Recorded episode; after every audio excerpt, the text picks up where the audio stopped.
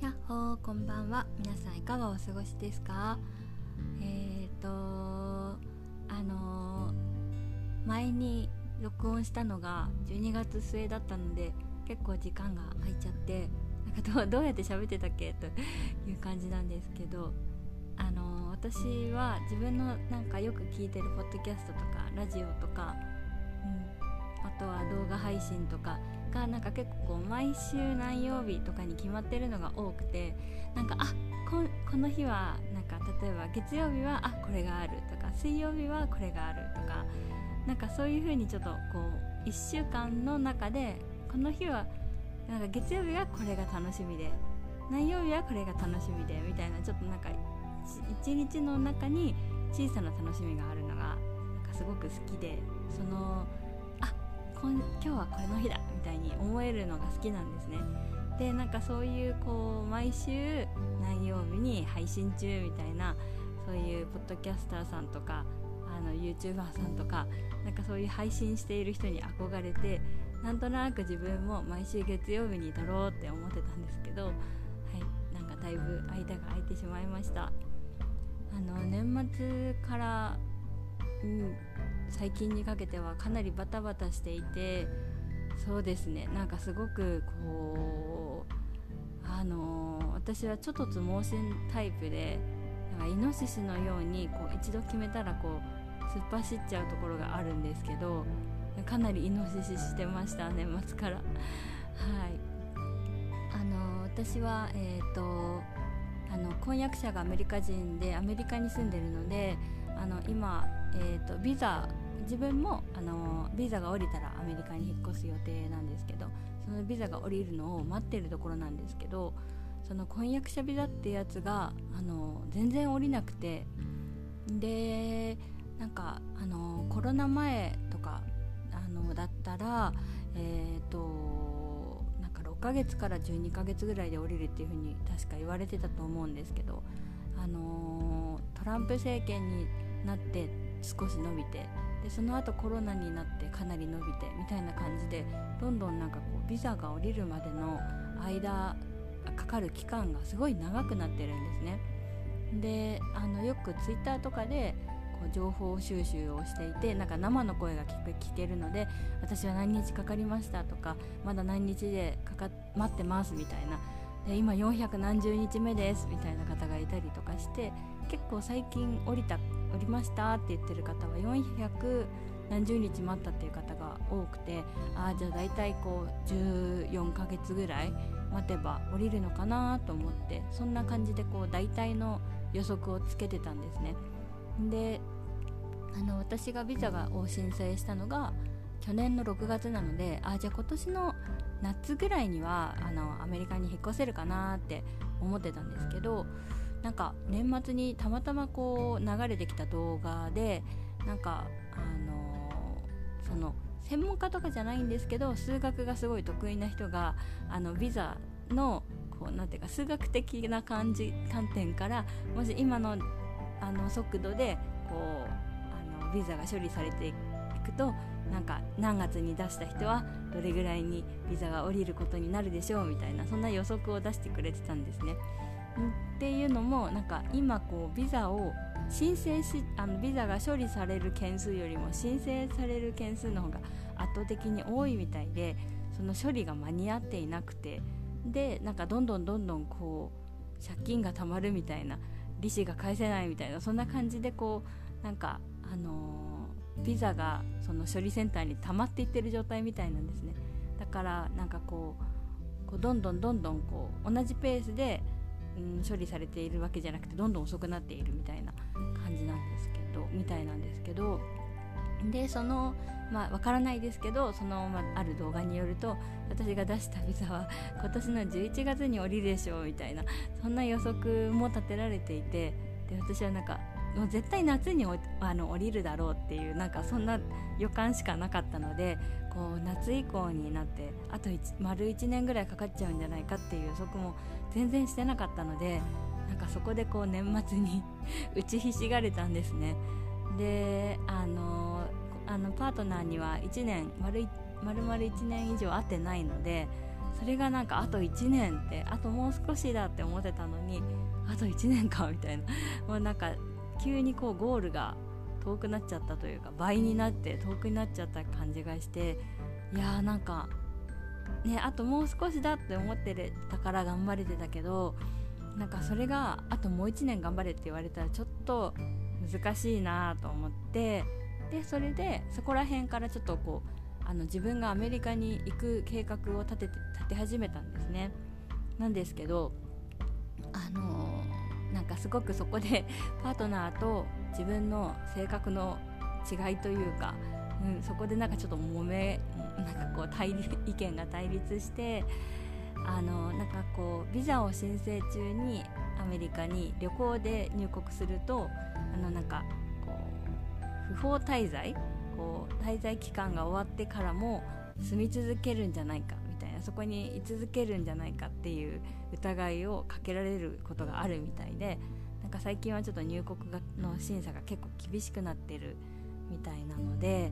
なんかもし万が一その厳しい入国審査官とかに当たっちゃってこう別室送りになったりでもしもしもしもし万が一強制送還とかになっちゃった場合になんかこうビザに影響が出てせっかくこう半年以上今待ったのにまた一からやり直しになったら大変だからそのビザ申請中はあの遊びに来ない方がいいっていう風にパートナーに言われていや来てほしいけどなんかそのリスクを考えるとやめた方がいい。でパートナーが日本に行くからみたいな感じで言ってたんですね。だけど自分としてはそのリスクはそんなに高くなさそう。あのいろいろ調べた結果高くなさそうだしこうなんか日本に帰ることをちゃんと帰ることを証明できる書類があれば結構こうスッと取れるみたいなんですね何人かのあのあの体験談とかを読むと。なんかこうちょっと面倒くさいんですけど職場にあの在職証明書を出してもらったり銀行の残高証明書を英文で出してもらったりあとはなんかあの自分が今借りてるアパートの契約書みたいなところに日付が載ってるのでそこにこうまだこう借りてますっていうことを知るあの示せる帰りますっていうことを示せる書類をあのし出せば大丈夫だっていうのを結構聞いてであとはなんかあの私はアメリカに1年住んだことはあるんですけどその今度引っ越す先の州には住んだことも行ったこともなくてコロナで行けなかったのでなんかこう本引っ越しをする前に一回ちょっと様子を見に行ってであのー、本当の引っ越しの時にちゃんとこうあのいろいろなんか持っていくべきものとかをあのー、持っていけるようにしてなんかこういいスタートを切りたいなって思っていてでなんかそこでこうどうするかみたいな 意見が衝突したんですね。でなんか結構電話で何回かそういう話し合いをしてたのでもう一回こう同じ話を持ち出したらうまくいかないなって思ったので私はなんかパワーポイントであのいろいろこう、まあ、2人が話し合ってきた内容をまとめたパワーポイントを作ってであのまあなんだろう。自分の自分がこう推したいかん自分の推してる考えはこれですみたいな。なんかこのその長所と短所とかを並べたり並べてあとはなんか自分が、えーと、の考えとしてはこっちがいいと思います。で詳しくはこういう計画でみたいなのを結構なんかこうあのパワポのアニメーションみたいなのつけながらちょっとポップにあんまりこう真面目腐った感じにはならないようにでもちゃんと言いたいことは伝えられるようにあの入れてでなんか自分的に良かったなって思うのがこのなんかプレゼンの目的みたいなのを最初に入れたんですね。で目的になんかこう意見が異なるのはしょうがないことだからだからちゃんと話し合って2人がなんかこう納得できるあの再会の仕方を見つけるみたいな。2人がどちらもこうなんか納得できるこう答えを探すみたいな。そういうことをちょっとゴールに最初に置いといてなんかこう私はあなたの意見にただ反論したくてこう言ってるわけじゃなくてあのこういい形なんか2人でこう納得できる形を探すために今プレゼンをしていますみたいな ことをちゃんと示した上でいろいろ伝えてで最後になんかま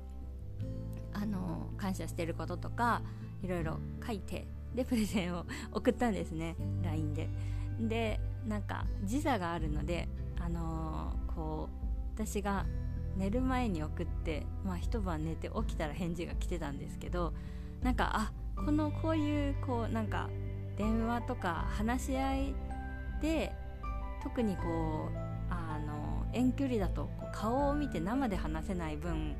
なんか電話とかがでこういろいろなんか書類を見せながらとか直に会ったらできることが結構できなくてこれこれこうだからこうこうこうした方がいいんじゃないとかなんかそういういろんなこう資料を見ながらあの話し合うとか資料を持ち合って2人であの集めた資料を見ながら考えるとかそういうのができなくって結構なんか難しいなって思うんですけどあまあこういう方法もあるんだなと思ってで結局なんかその自分のパートナーもなんかリスクは1%でも危険なリスクがあるなら追わない方がいいっていうかなり慎重なタイプなんですけどでもなんか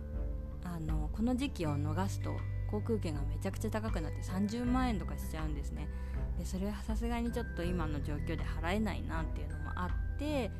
なんかそこに払うんだったら新生活の家具を買ったりとかそういうお金に当てた方がいいだろうしそういういろいろこういろんなプラマイを考えた結果あのパートナーも自分の意見にあの OK 出してくれたので 賛同してくれたので今回はなんかあありがとうと思ってなんかアメリカに2月の頭から3月の頭まで行くことが決まりました。でなんか決まったはいいもののそこからまたそのプレゼンでも結構こういろいろ頭をあプレゼンの前からはあ11月まで待たなきゃいけないのかってそこで年末にすごいショックを受けて自分の中でもなんかリスクを冒してまで行った方がいいのかそれともあのこの1年耐え忍んだ方がいいのか どっちがいいんだろうってすごいこうじあの提案する前にいっぱい考えて調べたりしてでプレゼンしてでプレゼンした後はもう準備が始まってみたいな。感じですっごいバッタバタしてるんですけどでもなんかうーん大変は大変なんですけどなんかあちょっと自分のうつのあの状態が良くなってきてるかもっていう風にもなんかこの作業を通して感じてました。なんかもう1年前とかはもうぜもうあのこういう調べ物とかもする気にもなれなかったしなんかどこかこう旅行に行こうみたいなそんな気にもなれなかったしとにかく目を閉じていたい みたいな静かに寝ていたいっていうそういう感じだったのでうんなんかあだいぶこの1年間ゆっくり休んであの心身の疲労が回復したんだなって思いました。でもまだあの薬も飲んでるしなんかちょっと動きすぎるとどっと疲れも出たりするので、まあ、きっとこの旅行中も疲れて寝込んだり帰ってきてからまあ疲れが出たりもするのかなって思うので、まあ、できるだけ無理なく無理せずやっていこうとは思うんですけど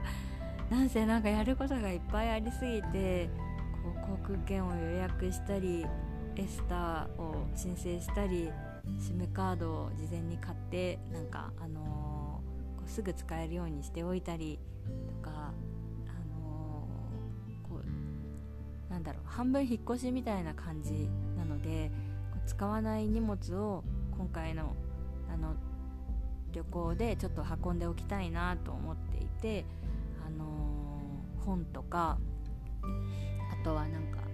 のそこまで着ない服とかコートとかをちょっと持って行って置いて帰ってこようと思ってるんですけど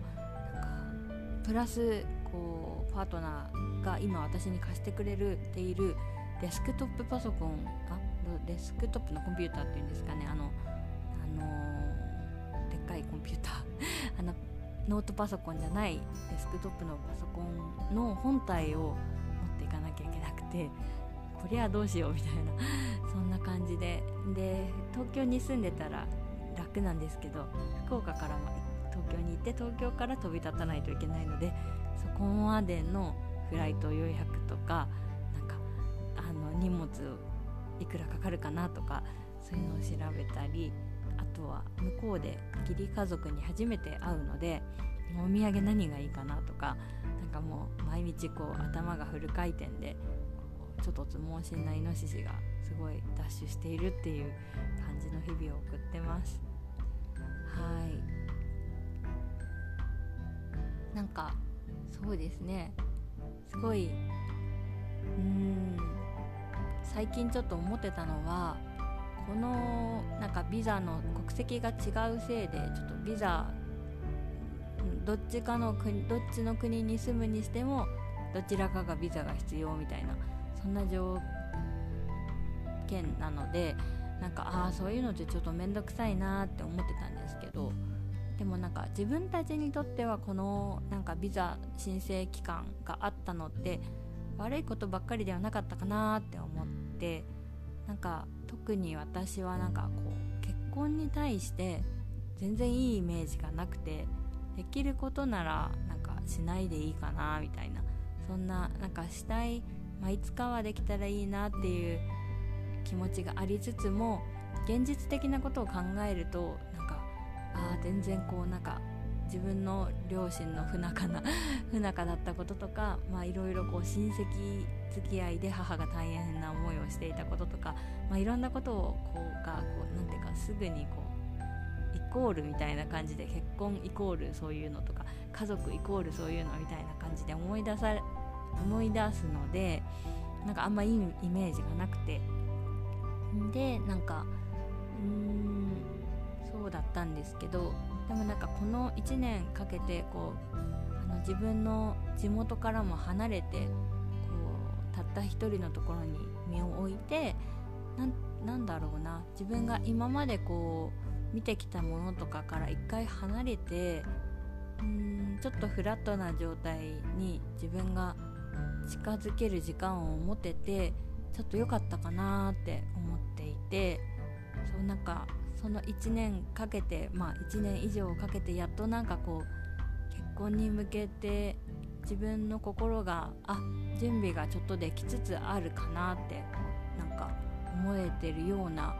うん、気がしています。なんかあこんなこんな風になんだろう恐れがない状態にあなれるんだなって思ってなんか時間をすごいすごいかけてまあ、きっと大丈夫だろうみたいなもう不安でしかなかったところからまあなんとかなるさねぐらいまでいけたというかそのそれもなんかこの、まあ、遠距離もやれてるしこういう話し合いとかもできてるしみたいないろいろビザの申請の書類とかもたくさんあって大変なんですけどそういうのもなんかめちゃくちゃ喧嘩とかもしながら、まあ、なんかこうやりややれてるしみたいなそういう感じでなんかこういろんなことをまあ乗り越えながらちょっとずつなんか、まあ、やれるかもしれないみたいな自信がついてくるのかなって、うん、思いました。でもなんかこんな自信自信というかこう培ってきたものってなんか今が大丈夫だからってずっと大丈夫とも限らないしどっちかのなんかコンディションとかこう住んでる環境とか何かが変わったらその人と人との関係ってすぐ影響を受けるし変わるじゃないですか。だからなんかまあ何て言うかこう一生つく続くことがうーんそこになんかしがみつかなくてもいいかなと思っていたりもしてなんか大事に大事にこの関係を育んできたいなっていうのはもちろん思ってるんですけどなんか続けることを目標にというよりかは、うん、2人がなんかこう健やかになんか心地よく幸せに生き生きれることを目標に頑張っていこうかなみたいなそんな風に思ってます。あなんかはじめなんかすごい真面目に語ってしまったんですけど。はい。あああともう一個なんか今回すごい思ったのがなんか自分のこう育ってきた背景を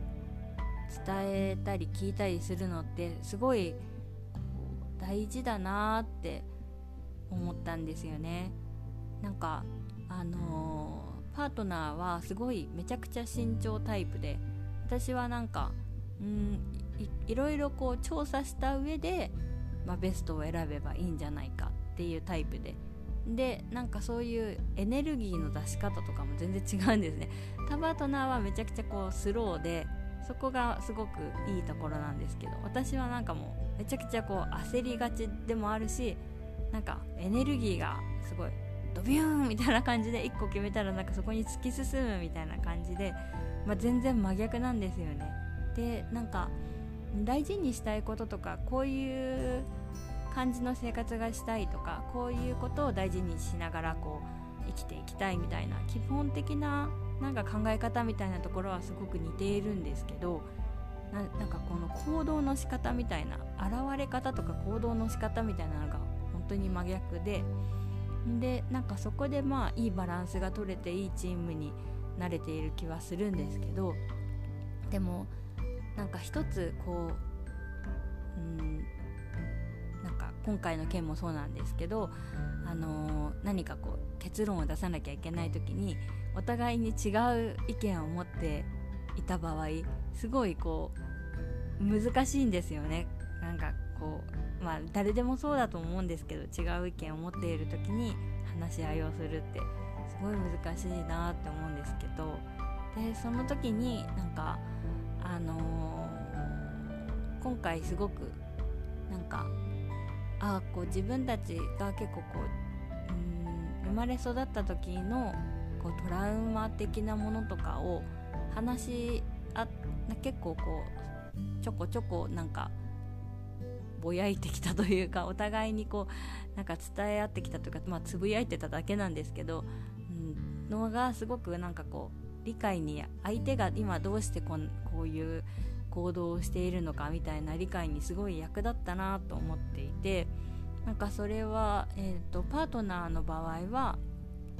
なんか結構こうお母さんが心配性でめちゃくちゃ心配性でちょっとヒステリックなところがあってでなんかこう何かこう自分で決めてやろうとするたびに心配をされたり怒られたりみたいなことが小さい時からすごく多くてなのでなんかこう自分からこう何かリスクを冒すっていうことにすごく恐怖を感じるタイプなんですね。でなんかそのすごい慎重なところはすごくいいところだしなんですけどなんかその、まあ、慎重さの裏側にはそういう背景があるみたいな。でそういうのをなんか、まあ、ちょこちょここう小さい時にこういう感じでみたいなことを話してくれてたのでなんか自分もその話し合いをした時にあなんかまあそれはすごく理解できるよなって思ってこうなんか今回もリスクはすごい高くはなくて結構低めなんだけど絶対このことはしない方がいいみたいな そういう考えだったのであまあでもそういう感じでの育ち方とかそういう環境で育ってきたらこういうすごく慎重になるのは理解できるなって思ってであと自分はうんなんかことあるごとにそのなんかこうなんか決めてからの行動までが早かったんですね子供の頃から。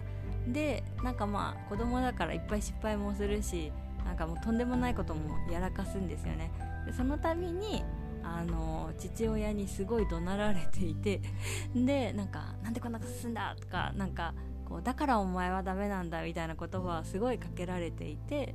でなんかなんだろうな。なんかお前は自分勝手だとか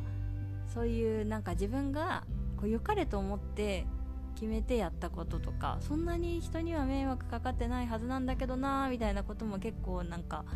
あの父にとってはびっくり仰天みたいな感じで そういう風になんかこう自分勝手だとかなんでそんなことするんだとか勝手にややりやがってみたいなそんな風にこう言われることが多かったのでなんか今回の話し合いでもなんか彼の意見をプッシュしすぎてないかなとかそういうことがすごい不安になるんですよね。でなんかうーんその話し合いをした後にその彼がうーん今回自分はこういうところがすごくストレスだったみたいなことをあの、まあ、自分の心の内を言ってくれてああそうかそうかと思ってなんかそれは別に私を責めた言葉ではなく、うん、なんかそれはそのお互いのなんかそのやっぱり慎重なところと行動的なところがぶつかり合って自分的にこういうところがなんかちょっとストレスを感じたみたいなことを教えてくれてたんですね。でなんかそれはこれからのあの2人にとってちゃんとこういうなんかストレスを感じた面を伝えておいた方がなんか大きな亀裂を生んでからもう収集つかなくなってから伝えるよりもちょこちょこそういう不満とかを伝えていった方がなんかその話し合いの仕方とかもこれからちょっとずつ今はなんかどう改善したらいいのか分かんないけどなんか今はできなくてもちょっとずつまた改善できていけると思うから一応伝えておくねみたいに言われたんですけどなんか自分的にはその言葉がすごくこう響いてしまってあやっぱり私は自分勝手なんだみたいな。なんか全然そういう風に言われたわけじゃないのにそういう風にこう過去の言葉と共鳴して響いてしまってなんかすごく3日ぐらい落ち込んだんですよね。でなんかそれそのなんだろうまたそのことをうん多分こうああの自分のパートナーが言った言葉じゃなく、まあ、過去に言われた言葉と共鳴して今こんな状態でさみたいなことをまた素直に言ってそこであそういう意味じゃないよみたいに言ってもらい、まあ、結構こう自分の不満点もそこから伝えたりとかしてなんかあいい感じで話し合い終了みたいになったんですけどうーんなんかそうですね。すごい違う意見を持っている2人がこう話し合うって別にこのパートナーだけ間だけじゃなく仕事とかでもそうだけど本当難しいよなって思って。うん。なんか全然答えは出てないんですけどいや難しいなって思いました。でもなんかその相手のなんか生い立ちとかまあ、生い立ちだけじゃなくそのバックグラウンド的なものをなんか聞くのってすごくの相手がじゃあ今どうどうしてこういう考え方をとか方法を取ってるのかっていうのがちょっと理解できない時の理解にすごい役立つなと思ってうんなんかそんな感じでこうなんか平坦でいる時ってないなって思って、ま、全然いいんですけどすごいなんかはあ今回もなんか頑張りました。2人ともっていう感じでそんなことがありました。はい。でもまあ今はすごいお互いこう私が私がこう2月いっぱい1ヶ月遊びに行くのを楽しみにしていてなんかどこに行こうとかこうしようとかああしようとか計画を立ててるところなんですけどはい。いやそんななんか難しいなと思ったお話でした。はい。えっ、ー、となんかこの最初にお話ししてたみたいになんかできたら、まあ、毎週月曜日になんかうん思ったこととかをちょこちょここういう風にお話ししてなんかなんだろうたわいもないことというかうんなんだろう何がしたいのかちょっと分かんないですけどでもなんかこう今一人のあの夏休み中の人間がこういう風に生きてますみたいなことをちょっとここら辺に置いておこうかなって思っているのでもしよかったらお暇な時にまた聞きに来てください。それでは今日も聞いてくださってありがとうございました。またね